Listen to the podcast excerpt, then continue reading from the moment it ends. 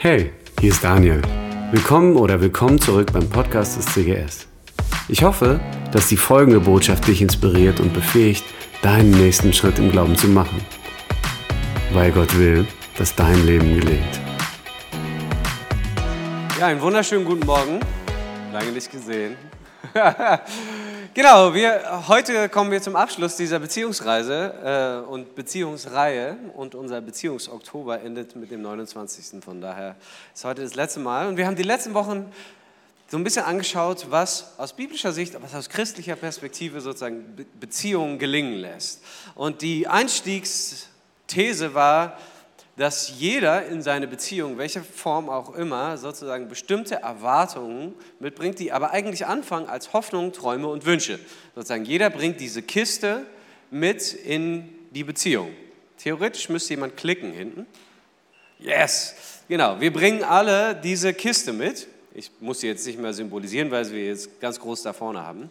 Wir bringen unsere Hoffnung, unsere Häume, äh, Hoffnung, Träume und Wünsche. Und die beziehen sich auf ganz, ganz viele verschiedene Bereiche unseres Lebens. Von Sexualität bis hin zu ähm, Finanzen, Einkommen, was auch immer. Ja? Und wenn du es noch weiter übertragen willst, die meisten Beispiele waren eher auf emotionale, romantische Beziehungen bezogen. Heute wird es nochmal stärker darum gehen, das auszuweiten auf jede Art von Beziehung.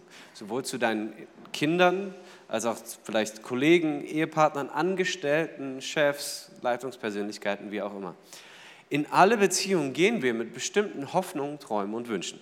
Und die Problematik dabei ist, sie, dass wir die unkommunizieren quasi mitbringen und irgendwann im Laufe der Zeit übergeben wir sie unterbewusst und auch nicht als rituellen Akt. Und aus diesen Hoffnungen, Träumen und Wünschen werden Erwartungen weil ich bestimmte Erwartungen habe. Ich habe es vielleicht nicht kommuniziert, aber letztlich verbindet sich mit meiner Hoffnung eine konkrete Erwartung an dich. Und die sollst du bitte doch auch erfüllen. Ja? Und das ist eine Spannung und es bringt langfristig mit sich immer auch eine Last in diese Beziehung. Und wir haben gelernt schon am ersten Sonntag, was wissen gelingende Beziehungen, was wissen glückliche Paare? Ich schulde dir alles und du schuldest mir nichts ich schulde dir alles und du schuldest mir nichts. Und es klingt völlig irrational, man würde denken, was ist denn das los? Aber das Besondere an, an so richtig fröhlichen, glücklichen, gelingenden Beziehungen ist, dass die teilweise irrational sind. Ja? Und das ist das biblische Prinzip. Es gibt kein Aufrechnen. Ja? Die klassische Beziehung, die man kennt, ist so eine Kompromissbeziehung. Ich gucke nach mir, du guckst nach dir und am Ende finden wir irgendwie einen Kompromiss. Ja? Wir finden eine Mittellösung, aber das ist niemals Gottes Plan gewesen für Beziehungen. Und der Nachteil an dieser Kompromissehe, an so Kompromissbeziehungen ist, dass wir aufrechnen und dass wir in der Konsequenz eigentlich nie genug machen können, um Dankbarkeit zu generieren im anderen. Weil letztlich mache ich ja nur das, was ich dir schulde und du schuldest mir. Ne? Und deshalb ist dieser Ausbruch aus diesem Teufelskreis der Kompromissbeziehung, ich schulde dir alles, du schuldest mir nichts. Ich lebe für dich. Und das geistliche Prinzip dahinter ist, Epheser 5, gegenseitige Unterordnung. Und ist der Kontrast, alles, was ich dann bekomme, ist nicht erkämpft und ich habe mir das Recht darauf verdient, sondern ist ein Geschenk und ich kann dankbar sein und es wird unfassbar meine Beziehung verändern, weil ich dankbar bin. Und das fördert Vertrauen und das fördert Intimität. Und letzte Woche ging es darum, wie würden sich Menschen begegnen, die demütig sind. Ja? Wie würde ein demütiger Mensch reagieren auf sein Gegenüber? Und ich finde dabei ganz wichtig, wenn ich demütig bin, nicht einfach nur, weil ich, ach ja, ich bin sozusagen ein, ein Schaf, das sich zur Schlachtbank führen lässt, sondern ich weiß, dass wenn ich mich demütige, dass Gott mich erhöhen wird und dass Gott antwortet. Und das löst auch noch Hoffnung aus. Also Demut statt Stolz, sozusagen in dem Wissen, dass ich erhöht werde. Und wer zuerst ist so ein bisschen diese Frage, das war auch das mit dem Seil, Beziehung kann zu so einem Tauziehen werden. Ja? Sozusagen, ich stehe auf der einen Seite und du auf der anderen Seite. Und am Ende muss ich immer danach gucken, dass ich genug bekomme. Und das sozusagen, ne, wenn ich ein bisschen loslasse, dann, dann geht er ja sonst wohin und oh, ich weiß ja gar nicht, ob ich das will. Und deshalb halten wir fest. Und auch in der letzten Woche haben wir eine Reihe von Gesprächen gehabt, Svenja und ich, wo Leute sagen, ja, aber wenn ich loslassen würde, ich habe eine riesen Angst davor, was passiert, was er dann macht, was sie dann macht, wie sich unsere Beziehung gestaltet, wie sie sich verändert. Wer hat zuerst losgelassen?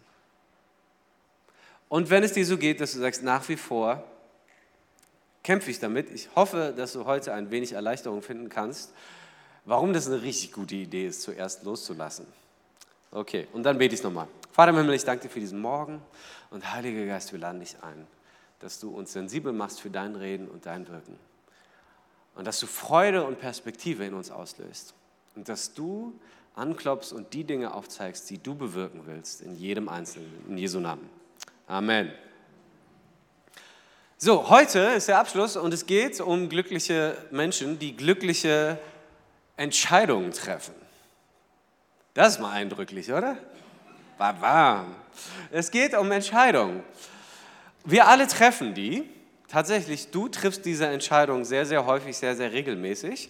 Das Besondere ist, dass es sich für dich nicht anfühlt wie eine Entscheidung, sondern vielmehr wie eine Reaktion, eine natürliche Reaktion. Sozusagen, ich reagiere auf die Umstände, den Umständen entsprechend. Also es fühlt sich nicht an wie eine Reaktion, aber wir alle treffen die. Und meine Hoffnung ist, dass du sie nach heute Morgen sehr viel besser treffen kannst. Und natürlich wollen wir uns ganz intensiv einen Bibeltext angucken, den du möglicherweise auch schon kennst. Also wenn du länger schon Christ bist und auf christlichen Hochzeiten warst, dann ist es sehr wahrscheinlich, dass du diesen Text schon mal gehört oder gelesen hast. Und zwar ähm, findet er sich im 1. Korintherbrief, Kapitel 13, auch genannt das Hohe Lied der Liebe. Genau. Und das Besondere ist, noch ein, zwei Vorbemerkungen zu diesem Brief. Paulus schreibt an Christen, die aus, dem, sozusagen aus der griechisch-säkularen Welt kommen, nicht säkular, sondern tatsächlich eigentlich Polytheisten. Das heißt, polytheistische Kultur, Heidentum, ja, ich verehre verschiedene Götter, je nachdem, was ich brauche. Also wenn ich Liebe will, dann gebe ich was an die Aphrodite und wenn ich mich verführen will, oder ne, ich, es gibt einen Gott für, für finanzielle Entwicklung und es gibt einen Gott für, für Krieg und was weiß ich. Ja, je nachdem, was ich gerade brauche, opfer ich eben diesem Gott, damit es mir besser geht damit ich Erfüllung bekomme. Und das Besondere ist, Paulus schreibt an diesen Menschen, die vorher eben so gelebt haben und jetzt Christen geworden sind, sagt, pass mal auf, das Ding mit Gott ist, das ist völlig anders. Nicht ich gebe ihm was, damit ich was bekomme, sondern er liebt mich bedingungslos und es hat sich offenbart in Jesus Christus. Und das verändert auch die Art und Weise, wie wir miteinander umgehen. Weil in der polytheistischen Welt ist völlig egal, wie du mit deinem Nächsten umgehst.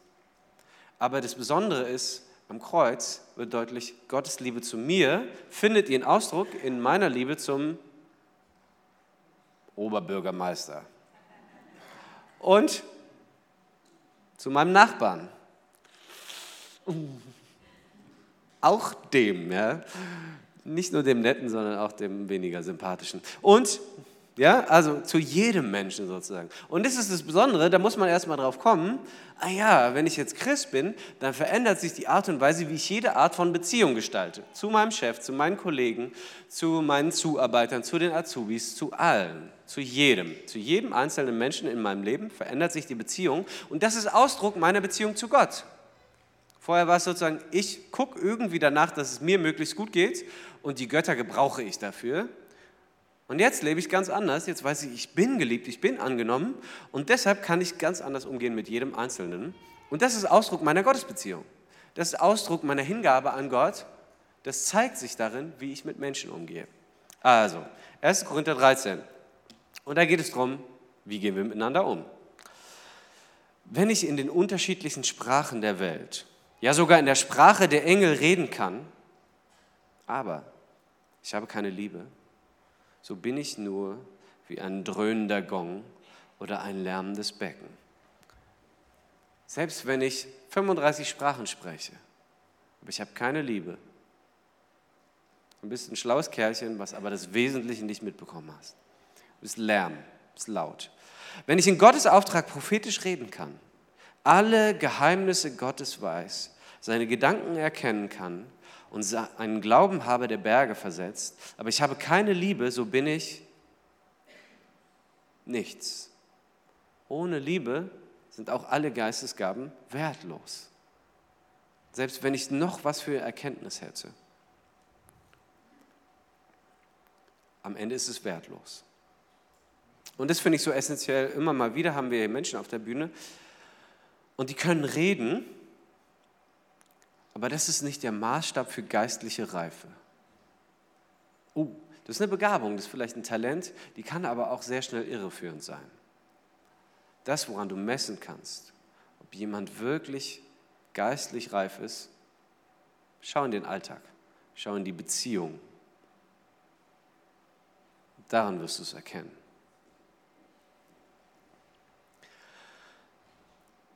Selbst wenn ich all meinen Besitz an die Armen verschenke, unfassbare Großzügigkeit, Selbstlosigkeit und für meinen Glauben das Leben opfere, aber ich habe keine Liebe, dann nützt es mir gar nichts. Und jetzt wäre die Frage, das sind ja krasse Sachen eigentlich, ja? wo man sagen würde, wer von euch hat Liebe? Ja? Wer hat Liebe? Also die Frage ist, was bedeutet es? Wenn du keine Liebe hast oder du hast Liebe, wie äußert sich das? Ist Liebe zu haben sowas wie Mitgefühl oder Empathiefähigkeit? Ja? Oh, wenn ich so die armen Kinder im Gazastreifen gehe, dann geht, sehe, dann geht mir das Herz auf. Oder was weiß ich, ja, die armen Nachbarn, die keine Schuhe haben, gibt es bei uns jetzt nicht so häufig, aber so Bilder zumindest. Ja? Ist das Liebe? Auch wenn ich meinen Partner so ganz verliebt angucke, dann ist das Liebe? Was ist Liebe? Wie äußert sich Liebe? Wie äußert sich Liebe? Und falls du dir diese Frage schon mal gestellt hast, das erklärt er jetzt. Ja? Und man könnte auch einfach sagen, alles, was wir die letzten Wochen besprochen haben, zuerst loslassen. Das Rennen zurück an den Anfang der Linie. Ich ordne mich deinen Bedürfnissen unter. Ich schulde dir alles, du schuldest mir nichts. Liebe ist geduldig. Wer von euch ist geduldig? Gehen die Hände hoch, Halleluja. Liebe ist geduldig. Bist du geduldig mit deinem Partner? Bist du geduldig mit den Menschen, die manchmal langsamer sind, als gut wäre? Der Kassiererin? Oh. Liebe, die Art und Weise, das, was uns kennzeichnet, als geliebte Kinder Gottes ist, wir sind geduldig. Liebe ist geduldig und freundlich.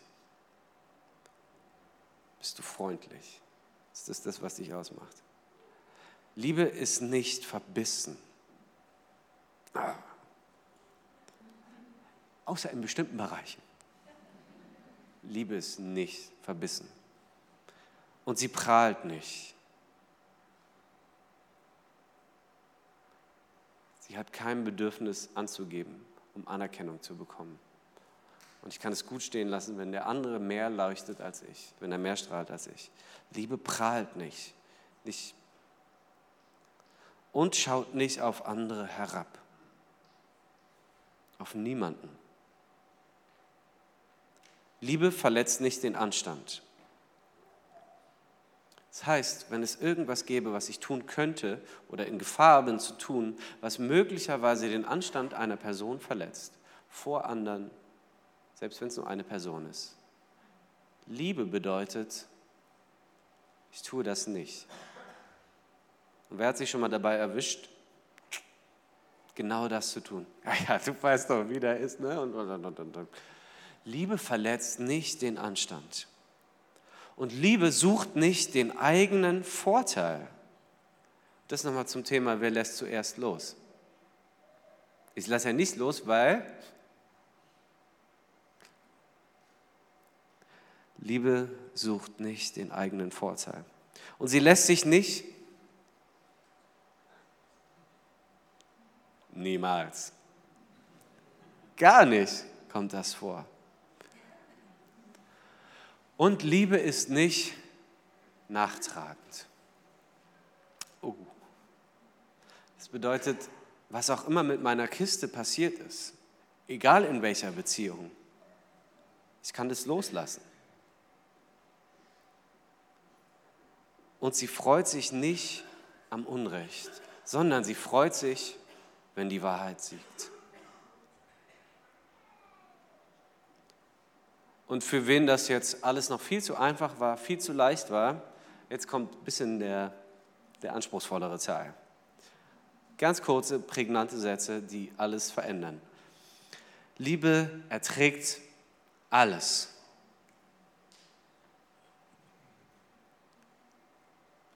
Liebe erträgt alles. Liebe glaubt alles. Und sie hofft alles. Und sie erduldet alles. Wer hat Liebe?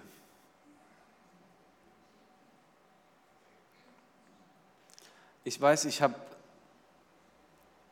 mal ein Gespräch geführt mit einem Pastor, der gesagt hat, das kann sich nicht auf menschliche Liebe beziehen. Das ist ja viel zu anspruchsvoll. Ne? Das muss sozusagen die göttliche Liebe sein. Und doch stellen wir fest, ich glaube, das ist Gottes Ziel für die Art und Weise, wie wir Beziehungen leben. Wir sind geschaffen als sein Ebenbild. Und jetzt hören wir das alles und merken, okay, das ist sozusagen der biblische Impuls. Und das ist herausfordernd, weil man sagen würde, das ist eigentlich zu viel.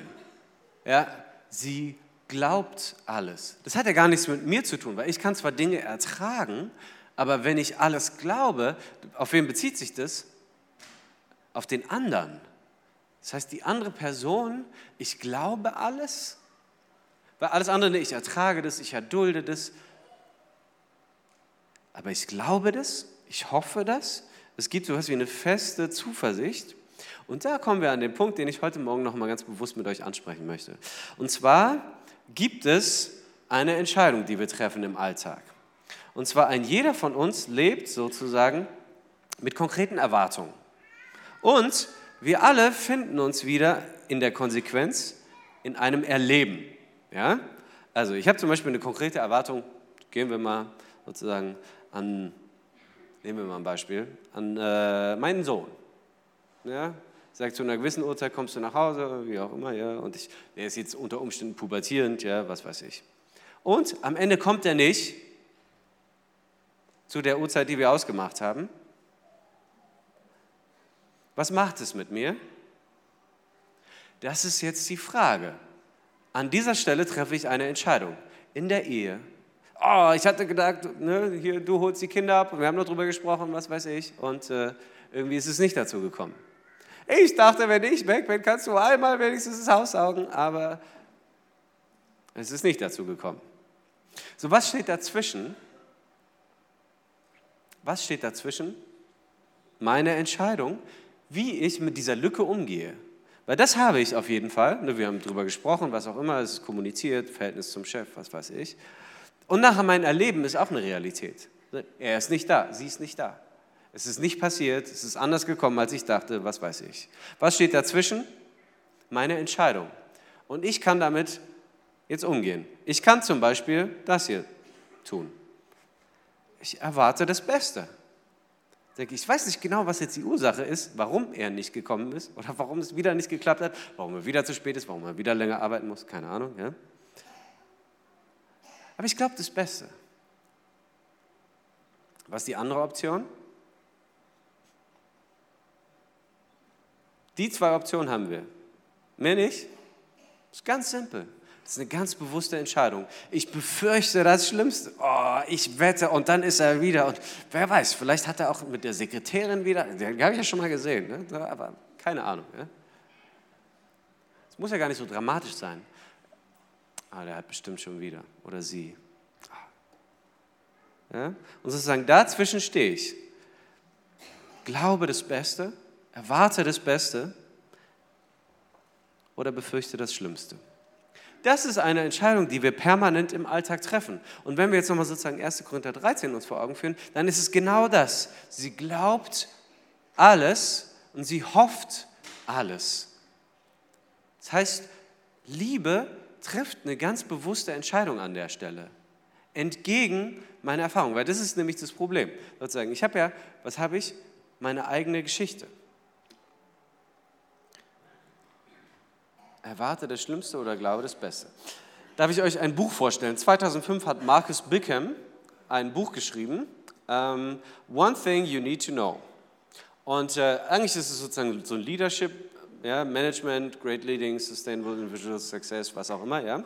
So, darum geht es. Aber Teil dieses Buches ist, ist sehr lesenswert, ähm, sozusagen die Grundlage für seine Aussageintention nachher ist eine 20-jährige Studie, die geführt wurde in den USA, in Kanada und in vielen europäischen Ländern.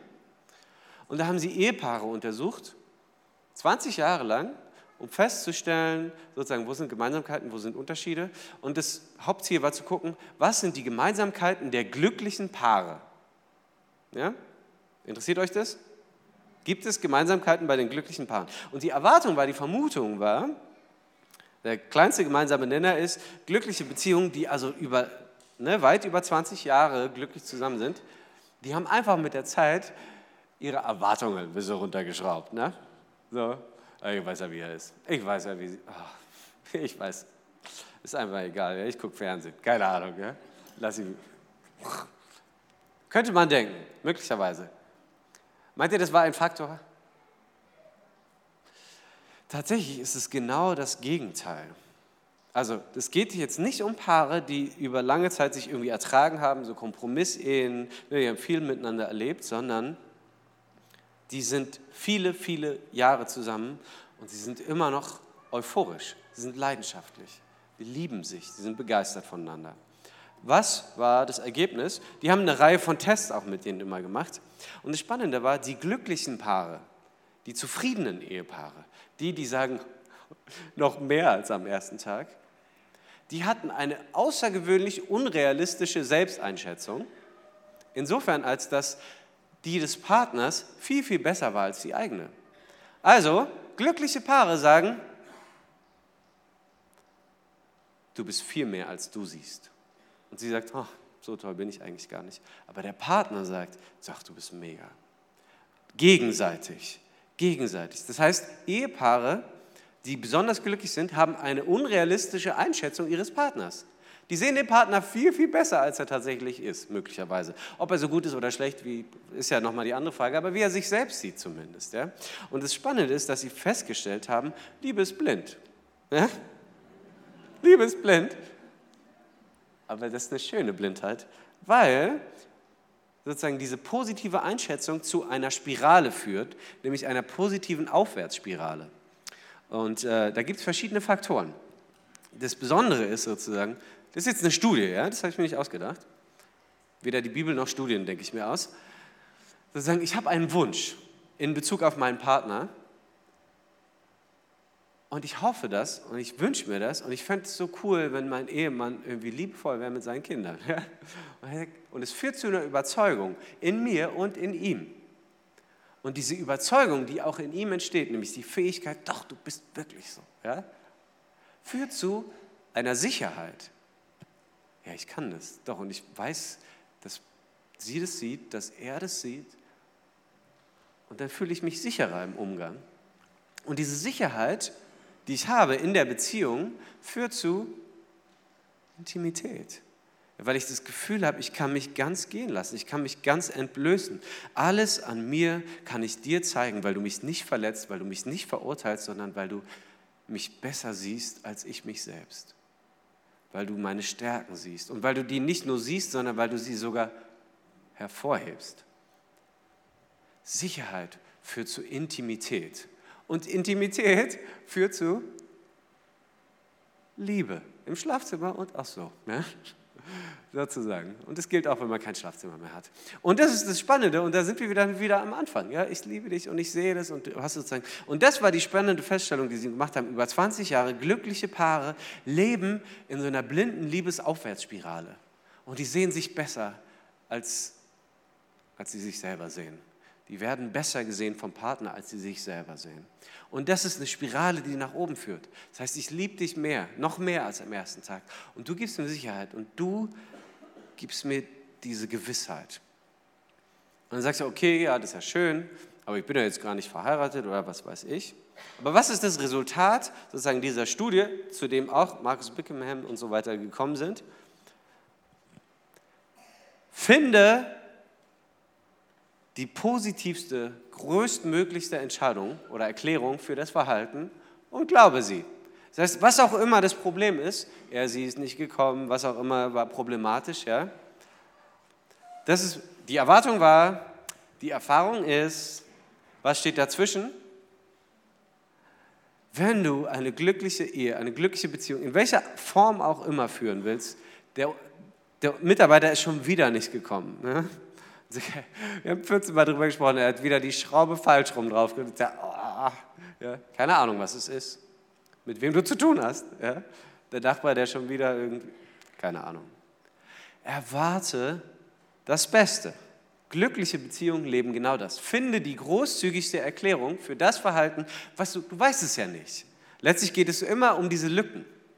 Ne? Es geht nicht darum, wenn du es schon weißt. Und jetzt nicht verwechseln mit vermuten. Ja? Ich weiß es relativ sicher. Nein, also du weißt es nicht. Dazwischen steht eine Lücke, da ist deine Entscheidung Erwarte das Beste. Glückliche Beziehungen, in welcher Form auch immer, erwarten das Beste. Das ist eine Hammer-Sache. Und jetzt sagst du, na okay, das ist eine Studie mit 20.000 Menschen, geht um Ehepaare, ich bin aber gar nicht verheiratet. Und wir haben eine, auf der einen Seite haben wir sozusagen die biblische Aussage, die ganz simpel ist, ganz klar, wenn auch leicht herausfordernd. Auf der anderen Seite gibt es die wissenschaftliche Perspektive. Das ist einmal eine Studie und ich will euch noch was mitgeben. Und zwar gibt es den sogenannten Pygmalion-Effekt. Ja? Rosenthal und so haben das entwickelt, damals in Harvard entdeckt, wie auch immer. Und es geht darum, ich nehme mal ein praktisches Beispiel, also es geht um selbsterfüllende Prophetie. Meine Erwartung wird die Person, mit der ich zu tun habe, langfristig verändern. Und dies unterbewusst. Ja? Also ich habe eine Haltung in Bezug auf jemand und diese Haltung, die sich in manchen Entscheidungen ausdrückt, wird die Person langfristig verändern. Jetzt nehmen wir ein Beispiel, du trainierst eine Basketballmannschaft oder eine kleine Fußballmannschaft und dann sind da zwei neue Spieler und der eine heißt Joe und der andere Franz, ja, wie auch immer. Ja. Und Joe ist ein cooler Typ, weil er dich erinnert an einen ganz populären Spieler, ja, wie auch immer. Der sieht so ein bisschen so aus und der wirkt auch so, der läuft auch so, ja, keine Ahnung. Und der Franz, der erinnert dich halt eher an deinen Nachbarn oder an irgendeinen Schulkameraden, den du noch nie gemocht hast und der irgendwie ganz speziell und schwierig ist. Was verursacht das in dir? Eine unterbewusste Erwartungshaltung in Bezug auf beide. Ne? Merkst du das? Joe ist ein richtig cooler Typ, und das verändert mein Verhalten, mein Handeln. Wenn Joe, ne, der coole Typ, jetzt kommt zum Training, ich sehe ihn, was ist die Reaktion? Freude. Ich freue mich, hey, richtig cool, Joe, dass du da bist. Siehst, ich habe schon mich gefragt, ob du das zweite Mal kommst. Und ich werde ihn anspornen. Ich werde ihn anspornen zu trainieren und richtig gut zu trainieren. Und wenn Joe einen Fehler macht, was mache ich dann? Ja, passiert. Aber pass mal auf, ich erkläre es dir. Ja? Also an der Stelle hast du den Ball falsch, ne? wie auch immer. Es ist okay, Fehler zu machen und ich erkläre es ihm. Ich werde hilfreich sein. Ich werde ihn anspornen und ihm erklären. Was mache ich mit Franz? Wenn Franz kommt, bemerke ich ihn fast gar nicht. Ich werde ihn nicht groß wahrnehmen. Und werde ich ihn anspornen? Kaum. Wenn Franz ein Tor schießt, was auch immer, dankt, keine Ahnung, ja, cool, hey Franz, ja. aber ansonsten kriegt er nicht viel von mir. Und er kriegt kein Feedback. Ich werde ihn nicht auswerten. Und wenn Franz einen Fehler macht, dann bin ich, sagen wir, leicht genervt. Ah ja, okay. Ja, passiert. Hm, ja. Ist jetzt nicht direkt überraschend. Was macht es mit Franz Selbstbild? Das völlige Gegenteil von Joe. Ja? Was macht es mit Joe? Joe freut sich, ins Training zu kommen, weil er merkt, dass er von mir gesehen ist und angesehen ist und äh, sozusagen, ne, er kriegt ein viel positiveres Selbstbild. Er kommt gerne und er kommt regelmäßig und er wird besser und er arbeitet an seinen Fehlern und er hat Freude daran. Ja? Und er glaubt an seinen eigenen Erfolg, weil er merkt, dass sein Trainer an ihn glaubt. Diese Wertschätzung kommt an, sagt, ja, ich glaube, ich kann das wirklich. Und es führt dazu, dass er regelmäßig zum Training kommt, dass er Freude hat dabei und dass er sich weiterentwickelt und verbessert. Was passiert mit Franz? Das genaue Gegenteil. Ja? Franz, was ist sein Selbstbild? Hm, der Trainer sieht mich nicht. wenn ich was gut mache, ist okay, aber sonst auch nicht. Er merkt diese ausbleibende Wertschätzung, dieses kaum beachtet werden, die ausbleibende Anerkennung. Und was macht es mit seinem Selbstbild? Wahrscheinlich bin ich auch nicht so gut. Vielleicht ist es gar nicht mein Sport. Wahrscheinlich kann ich das nicht. Und er fängt an, das zu glauben, diese Lüge. Und was wird er? Wahrscheinlich weniger zum Training kommen, bis er irgendwann gar nicht mehr kommt und ausscheidet. Und was ist dann am Ende? Es bestätigt nur dein Bild.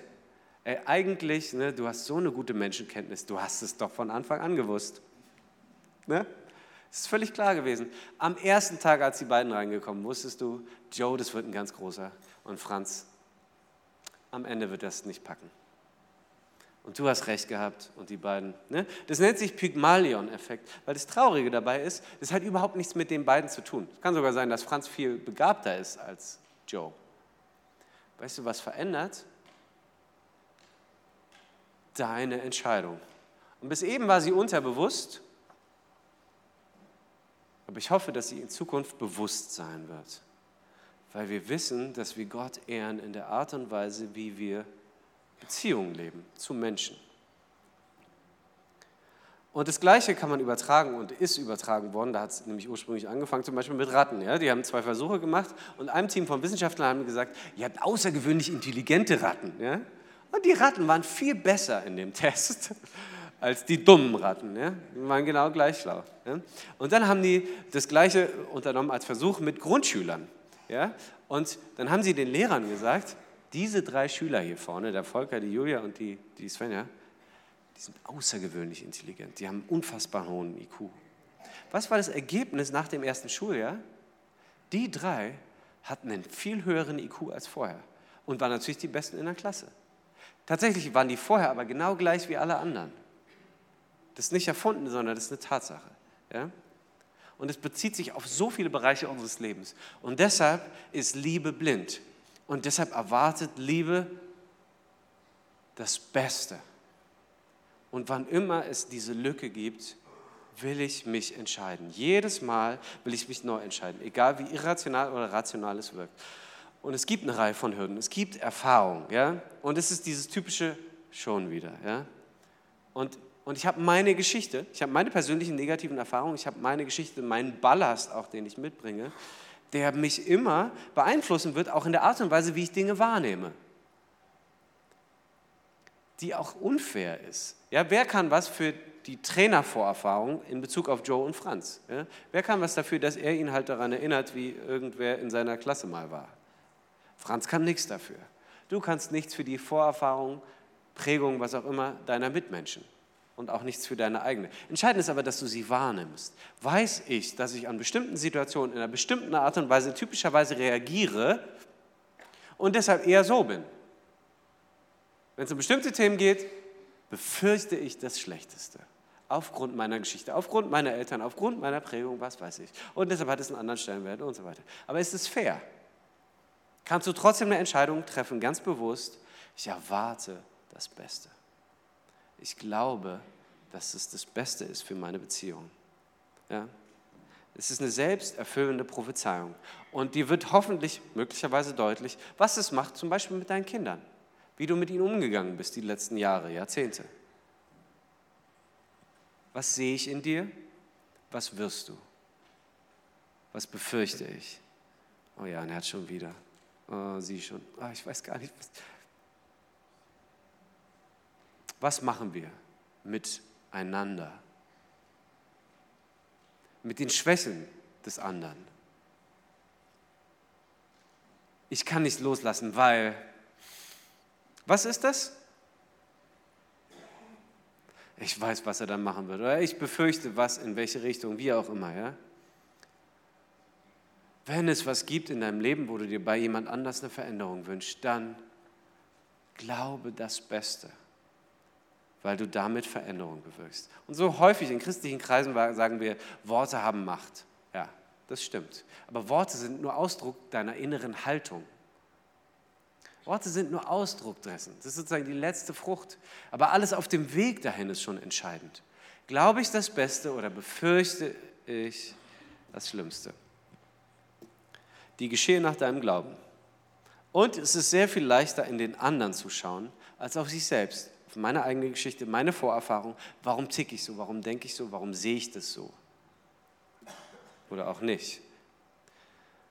Liebe ist nicht nachtragend. Liebe freut sich nicht am Unrecht. Sie freut sich nicht, wenn er einen Fehler macht, wenn sie einen Fehler macht, wenn es wieder passiert. Ja, mit Azubi kann es ja noch lustig sein, aber langfristig macht es auch was mit ihm. Er sagt, ja, da muss er durch. A boy named Sue, ja? Nein. Liebe ist nicht nachtragend, nicht schon wieder. Und Liebe freut sich nicht am Unrecht, sondern sie freut sich, wenn die Wahrheit siegt. Und sie erträgt alles. Sie glaubt alles. Sie hofft alles. Und sie erduldet alles. Das ist Option A. Finde die großzügigste Erklärung für das Verhalten und glaube sie. Erwarte das Beste, trotz deiner Geschichte, trotz eurer Geschichte, trotz eurer Erfahrung, trotz all des Negativen, was du jetzt aufzählen könntest, warum es tausend Gründe gibt, nicht loszulassen an deinem Seil. Und das Traurige ist, ganz vielen geht es so, dass sie sagen würden, oh, jetzt ist irgendwie doch später geworden, jetzt das und das passiert. Oh, wenn ich nach Hause komme, ich weiß schon was. Ja? Könnt ihr euch vorstellen? Ich weiß schon, was dann auf mich wartet. Ich weiß die kocht schon. Keine Sorge, ihr müsst Sven ja nicht ansprechen, das ist bei uns nicht so. Die meisten Beispiele, die ich bringe, haben nicht unbedingt was mit unserer Ehe zu tun, nur so ein kleiner Disclaimer. Ja. Ja. Deshalb predigen wir ja, weil wir alles hinkriegen.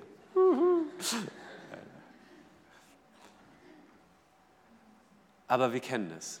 So, oh, ich weiß schon, oh, das wird. Mm. Und sie wird mich gar nicht, er wird mich gar nicht ausreden lassen. Wenn, wenn ich nach. Ja. Und ist deine Entscheidung. Option A, finde die großzügigste Erklärung und glaube sie. Oder Option B, was ist Option B? Finde fröhlich Fehler im anderen.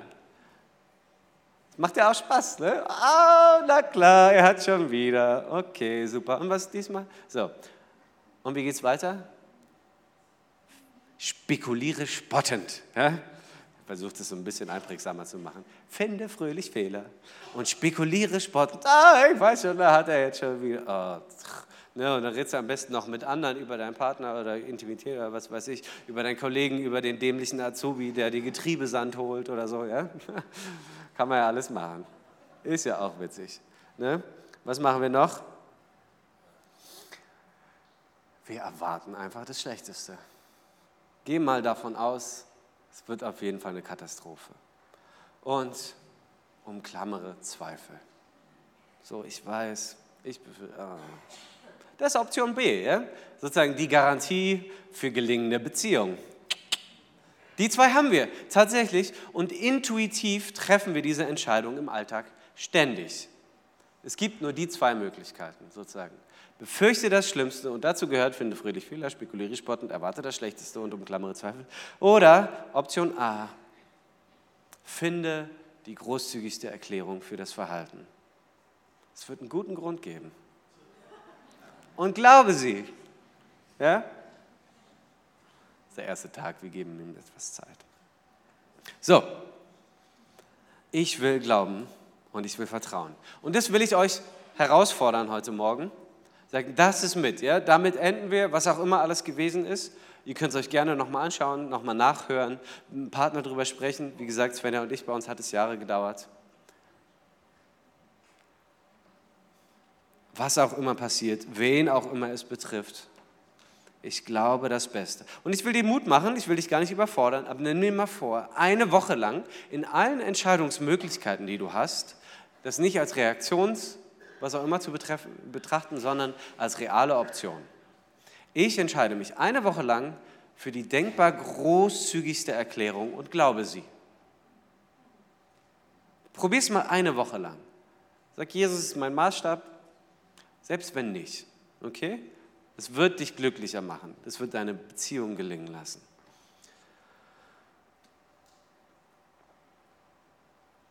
Das Wunderschöne ist, dass wir wissen, dass Jesus diese Entscheidung für uns trifft, an jedem Tag. Und dass wir wissen, dass Gott uns so begegnet, in dieser Art und Weise. Und dass deshalb die Beziehung mit Gott immer wieder gelingt. Und dass er in mir das Beste sieht, dass er das Beste glaubt. Und er weiß es und liebt mich trotzdem. Er weiß um alle Fehler und ermutigt mich trotzdem jederzeit. Jesus hat diese Entscheidung für uns getroffen. Und wir wollen jetzt gemeinsam das Abendmahl nehmen. Und das ist Ausdruck davon. Gott hat diese Entscheidung getroffen für dich. Und du bist eingeladen, auf diese Entscheidung zu reagieren. Und vielleicht geht es dir so heute Morgen, dass du sagst, naja, ich war jetzt schon ein, zwei Mal hier oder wie oft auch immer. Und ich bin mir gar nicht so sicher, manche Sachen finde ich interessant und spannend und kann ja auch nicht schaden. Aber so diese Beziehung zu Gott, das war vorhin auch so ein Eindruck, habe ich noch nicht so bewusst getroffen. Dann will ich dich einladen, jetzt ganz bewusst das Abendmahl zu nehmen. Als ein erster Schritt, als eine erste Entscheidung für Gott. Sag, ich habe noch keine konkrete Vorstellung, wie das genau aussehen wird. Und ich weiß, das Leben ist spannend. Und ich glaube, ich will dich. Ich glaube, ich will verstehen, was es bedeutet, dass du dich für mich zuerst entschieden hast. Und ich will entdecken, was es bedeutet, mit Gott zu leben. Dann triff ganz bewusst diese Entscheidung und nimm das Abendmahl. Du bist eingeladen dazu.